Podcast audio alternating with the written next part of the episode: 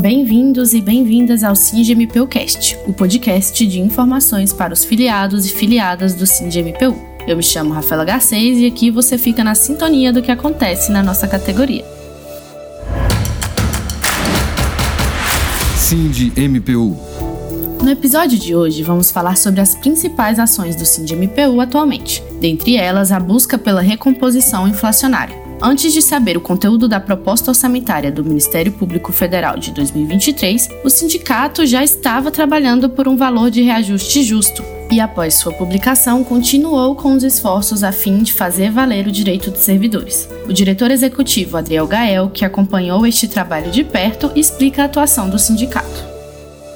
Olá, Rafaela, tudo bem? Pois é, Rafaela, o SINDMPU vem lutando incansavelmente pela recomposição inflacionária dos servidores do Ministério Público da União. E desde 2020 nós estamos aí acompanhando o orçamento do MPU. Esse ano foi diferente porque nós fizemos o acompanhamento em cada ramo do MPU separadamente e eu fiquei incumbido aí de fazer a defesa dos 39% de recomposição inflacionária. Eu falei no Conselho Superior do MPM, no Conselho Superior do MPDFT, no Conselho Superior do MPT e no Conselho Superior do MPF. Tudo isso para levar né, a aflição do servidor com as perdas inflacionárias que ele vem sofrendo desde 2016. Mas, mesmo com uma atuação do sindicato e a apresentação de um estudo próprio realizado por um especialista que definiu como a porcentagem ideal de reajuste inflacionário 39,%, a proposta final da administração previu um aumento de apenas 13,5% sobre os vencimentos básicos em três parcelas.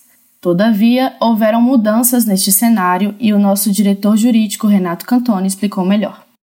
Após isso, o que aconteceu é que o Poder Judiciário da União, na sua proposta orçamentária, fez reservas para uma reposição de 18% em quatro parcelas durante dois anos. Com isso, o sindicato já teve duas reuniões com a administração para tratar da recomposição inflacionária em uma porcentagem igual à do PJU. A administração alega que o PJU deixou para o último minuto seu projeto de orçamento e dessa forma não houve tempo hábil para o MPU mudar o seu projeto de orçamento, mas que o setor de orçamento e gestão de pessoas já está trabalhando arduamente para adequar a proposta do MPU em 18%, nos mesmos moldes do PJU, e fará uma emenda necessária e também fará a apresentação do PL para tornar essa recomposição efetiva. Porém, aí só começa a nossa luta. Junto com nossa assessoria parlamentar, as seções sindicais e todos os servidores, teremos que fazer uma grande pressão no Congresso Nacional para que não haja corte no nosso orçamento e, dessa forma, seja aprovado o nosso PL com a recomposição de 18%. Assim, é no Congresso Nacional que se abre um leque maior de oportunidades, de forma que essa porcentagem possa ser elevada.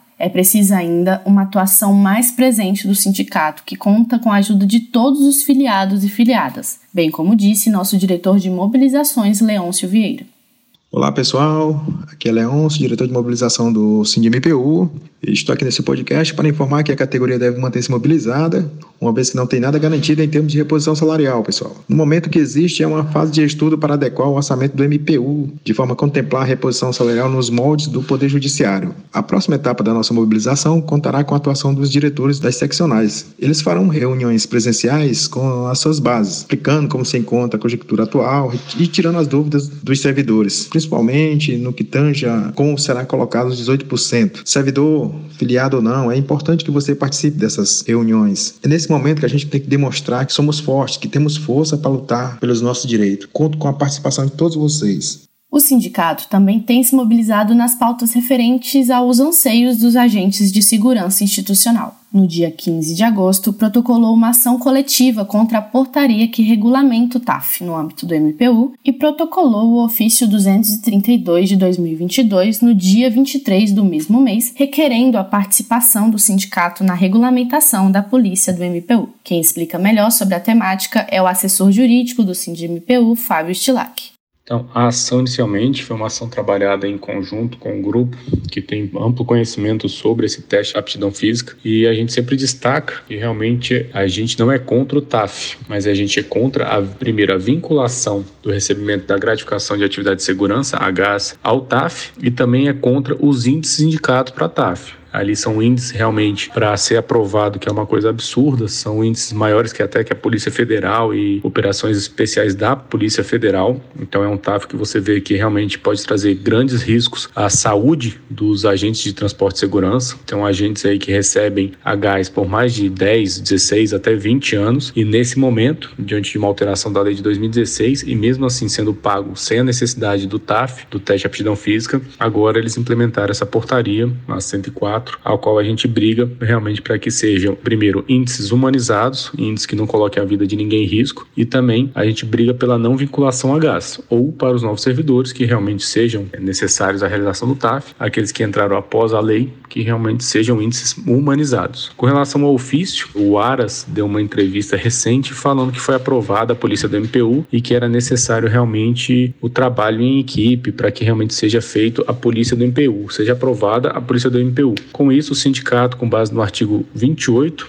da lei, né, 3316, que lá detém a necessidade de participação das entidades nessas questões de gestão, né, a gente está pedindo assim que realmente o MPU não só participe na criação, mas também na regulamentação da polícia do MPU, para que seja assim uma polícia do MPU mais eficaz, mais célere e também que incorpore com índices humanitários e também com respeito à legislação e participação ampla de todas as entidades, especialmente a entidade representativa que é o MPU. MPU Compromisso. A luta não pode parar. Participe também da 23ª Assembleia Geral Ordinária que acontecerá em Brasília nos dias 13, 14 e 15 de outubro de 2022 e discutirá diversas pautas. Os delegados de base já foram escolhidos e o sindicato conta com a participação de todos. Não se esqueça de nos seguir nas redes sociais. Somos arroba underline nacional no Instagram, arroba no Twitter e SindMPU Nacional no Facebook. Participe também do nosso canal de Telegram para receber notícias em tempo real. Até mais! Sindicato Nacional dos Servidores do MPU, CNMP e ESMPU. Sind MPU. Representatividade